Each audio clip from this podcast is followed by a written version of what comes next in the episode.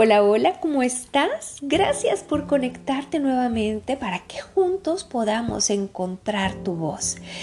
Hoy quiero platicarte de un tema que lo estamos viviendo en carne propia y lo estamos redescubriendo día con día que nos ha hecho nos ha ayudado a hacernos preguntas, que nos ha invitado a quizá cambiar el rumbo de nuestra vida y que incluso nos ha orillado a pasar por momentos de oscuridad y de muchas, muchas interrogantes. Me estoy refiriendo a lo que denominaremos como la gran pausa. ¿Quieres conocer más acerca de esto para que descubramos juntos cómo crecer en este tiempo? Te invito a que me acompañes a Encuentra tu voz, episodio 18 en el que hablaremos precisamente de las pausas.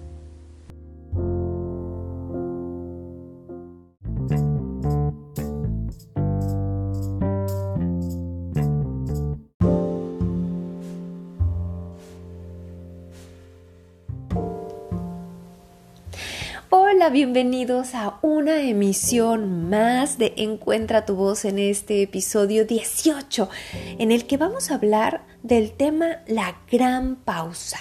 Mi nombre es Lucía Hernández y como siempre me encanta estar compartiendo contigo, me encanta saber de ti y que nos pongamos un poco a filosofar acerca de la vida, a reflexionar, a dar algunas recomendaciones que nos ayuden a enriquecer nuestras habilidades blandas, que nos ayuden a mejorar nuestra comunicación primero con nosotros mismos y entender en qué momento estamos viviendo. Si algo de lo que yo te estoy compartiendo puede resonar en tu corazón, vibra y te identificas, con eso ya todos habremos ganado. Así que vamos a dar paso a este gran tema, la gran pausa. Mucho se ha dicho ya acerca de la pandemia, de la contingencia, pero lo que es una realidad es que Muchos también, especialistas en el área de la salud mental, están muy preocupados porque saben que después de todo este ajuste económico, social y de salud, pues viene quizá una ola importante de depresión, una ola importante de ansiedad y una forma diferente de abordar el mundo. Así que es momento de prepararnos desde ahora, de reconocer cómo nos sentimos, de reconocer que pues no tenemos el control de las cosas y que seamos honestos. Preferimos las pausas programadas, las que tenemos en el calendario, en donde podemos controlar, ajustar o mover. Pero también seamos muy, muy claros. Las pausas inesperadas tienen un gran valor para nosotros y traen regalos impresionantes, sí, por supuesto. Nos obligan a vivir en un duelo porque dejamos de hacer cosas, perdemos cosas, personas, pero al mismo tiempo aprendemos que podemos salir adelante. Porque esta pausa inició en un día específico, pero también va a terminar en un día específico. No es un proceso que vamos a vivir por toda la eternidad. Hay un inicio y hay un fin. Y aquí lo importante es saber qué estamos haciendo en el proceso, pero también saber cómo queremos salir y cómo queremos retomar nuestra vida cuando todo esto termine. Hace algunas semanas les comparto, una amiga tuvo a bien regalarme un libro maravilloso y sumamente oportuno en el que estoy compartiendo y fundamentando algunas de las cosas que escuchan el día de hoy. El libro se llama Pausa, tiempo para reconectar, de la autora mexicana Mari Carmen Obregón, a quien sigo y admiro muchísimo y con quien resueno y con quien me siento totalmente identificada. Pues bien, ella casualmente termina de escribir el libro en medio de la pandemia. Lo inició en 2018 y lo termina de escribir y eso le ayudó muchísimo para replantear varias cosas, incluso que, muestra en su libro. Este es un libro muy sencillo, muy digerible, que te presenta reflexiones, que te hace preguntas y que al final te deja una tarea para que tú puedas desarrollar tu propio programa o tu propia guía de qué cosas vas a utilizar para aprovechar en las pausas y cómo te vas a reinventar o cómo vas a redescubrir al nuevo tú. Y es que uno de los elementos que ella plantea me encanta porque ya lo habíamos platicado en un podcast anterior. Está bien estar bien y no estar bien también.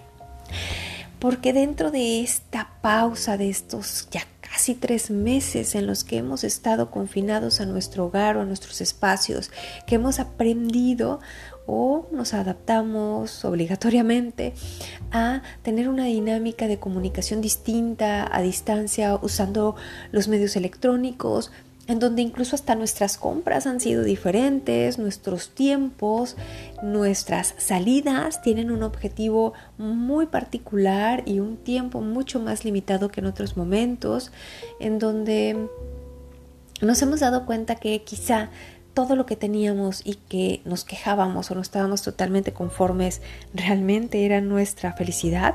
Una frase que he escuchado em, recientemente que dice, éramos tan felices y no nos habíamos dado cuenta.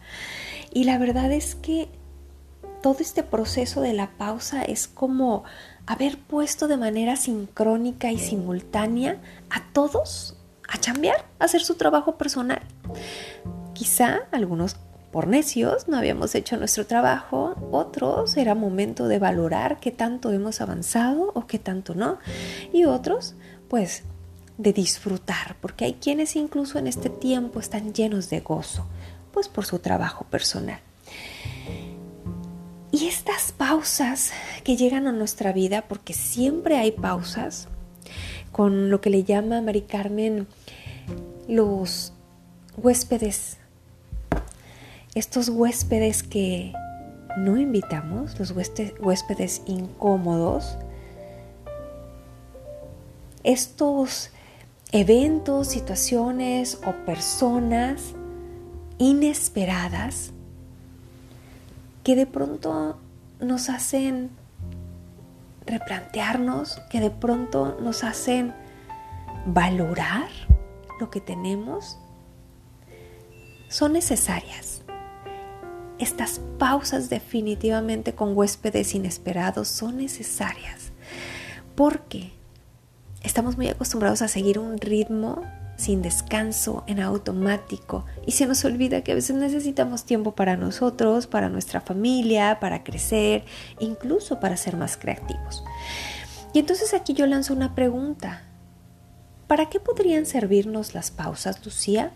Pues sin duda para reinventarnos, redescubrirnos, reconectar con eso que somos y que siempre hemos disfrutado con nuestros hobbies, para dedicarnos en tiempo de ocio, para organizar lo que tenemos pendiente de, fuera de lugar, que hemos dejado por mucho tiempo para aprender a relajarnos, porque a veces eso nos cuesta mucho trabajo, particularmente a mí, que todo el tiempo estoy realizando una actividad y estoy activa y aunque me agoto, no sé estar en calma, pero poco a poco he estado aprendiendo con diferentes técnicas.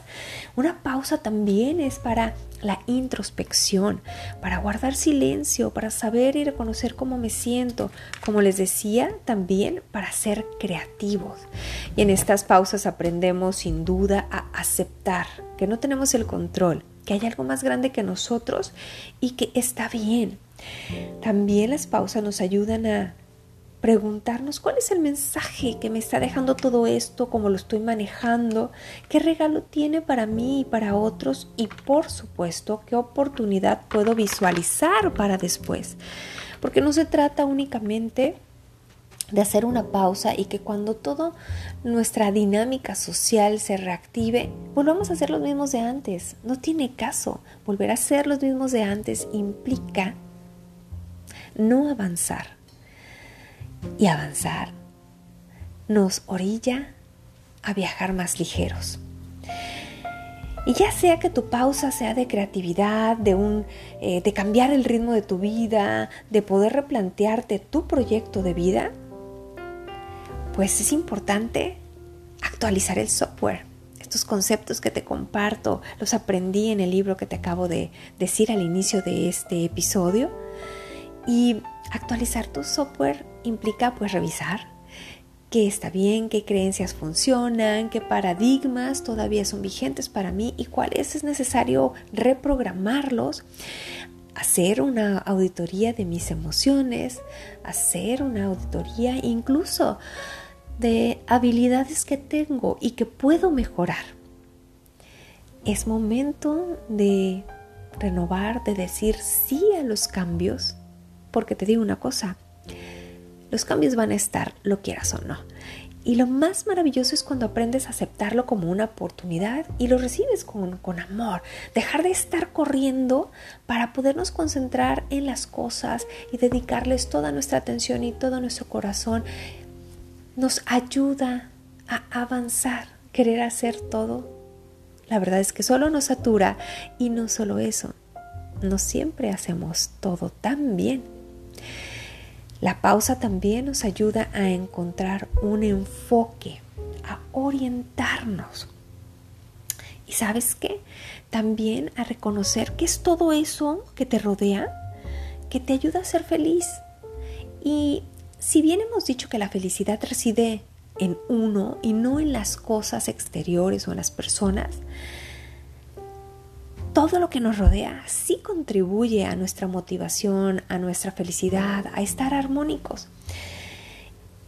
Y entonces valdría la pena que revisáramos qué de lo que leo, de lo que escucho, de la música que disfruto, de las relaciones que tengo, de la vida en salud o no que tengo o que estoy viviendo, del trabajo que puedo desarrollar, que de todo eso aporta y me da ese gozo, me ayuda a motivarme y me sube la pila y me ayuda a, a ser mejor persona sin más que decir.